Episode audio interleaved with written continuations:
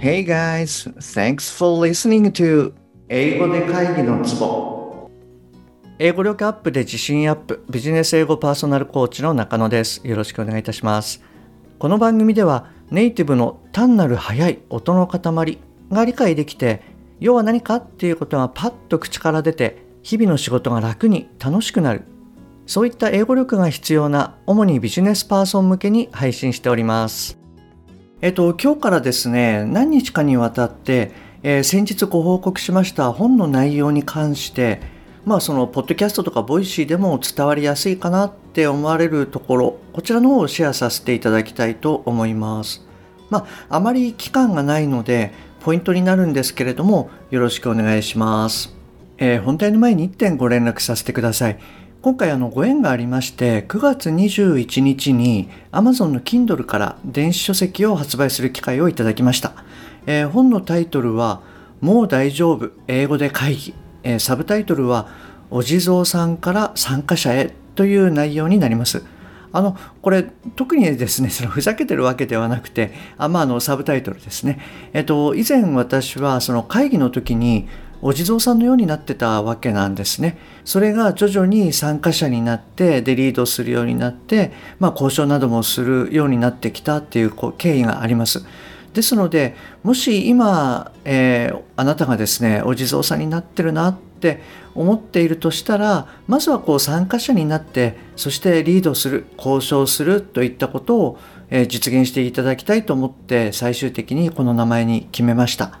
え、9月16から9月21日までが無料ダウンロードキャンペーンの事前登録および、え、聞ける話せる継続できるの体験会への無料ご招待の事前予約を予定しております。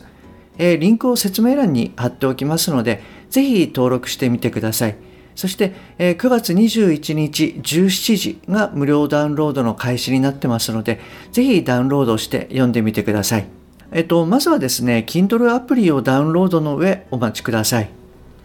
で、えっと、この本の構成をですね、まずちょっとシェアしたいんですけれども、えー、全部で6章になってます。で、第1章が、えー、英語を上達するためのマインドを身につける。で、第2章が、スピーキングが上達するための7ステップ。で、第3章、リスニングが上達するための7ステップ。第4章、ビジネスシーンで使える英会話。第5章、会議や交渉で使えるビジネスフレーズ。で、最後の第6章、日常でできる英語力向上のための勉強法というふうになってます。であのこの番組でも、まあ、いつもお伝えしている通り英語上達っていうのにはマインドの部分が非常に大事になります。ですので、まあ、最初にその内容っていうのを持ってきました。で今日はですねここからあの一つですね話題をピックアップしてお伝えしたいと思います。まず今日はですね第1章の方から一つピックアップしますね。えー、ビジネス英語は難しいって本当？ビジネス上の英会話 vs 日常英会話どっちが難しい？普通にビジネスをするにも大変なのに英語でビジネスするってどれだけハードルが高いの？なんてもしかしたらあなたは思われるかもしれません。プロジェクトの進捗に合わせて説明、協議、提案、交渉などが必要になったり、専門用語やレベルの高い単語力が必要になったり、時には無生物主語を使う必要があったり、といった理由で、英語の能力を大幅に上げないといけないのでは思われがちです。でも、ちょっと待ってください。あなたが英語の会議に参加するときは、あなたが実際に携わっている業務やプロジェクトに関連することが多いと思います。ですので会議に参加するにあたっての重要な情報例えばプロジェクトの経緯最新状況その日の議題などに関してはあなたはすでに理解しているわけです。つまり話されることの範囲や内容をほぼ理解した上で英語を聞き英語を話すということが求められることになります。一方でいわゆる日常会話はどうでしょうか？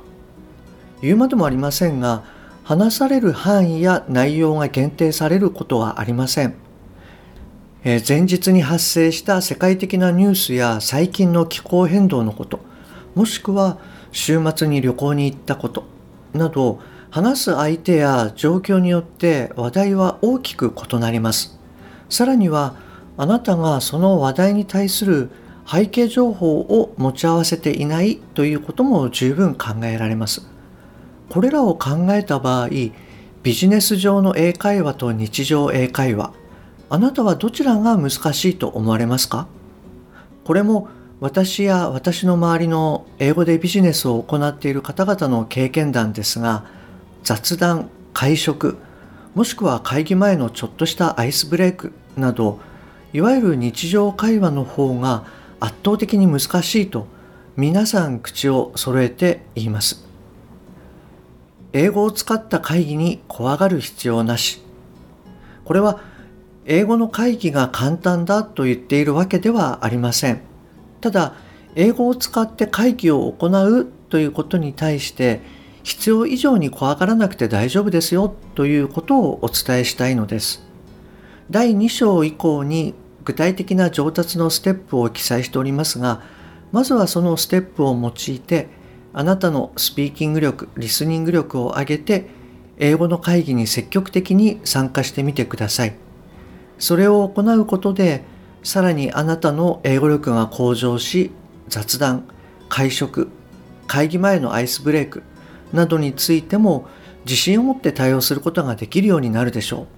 そしてもし余力があるようでしたらぜひ第6章にもトライしていただきさらに正のスパイラルに入ってくださいね。はい。これちょっとあの抜粋を、えー、いたしました。でえー、これもまあお伝えした通りなんですけれども、えー、この番組でいつもお伝えしている通り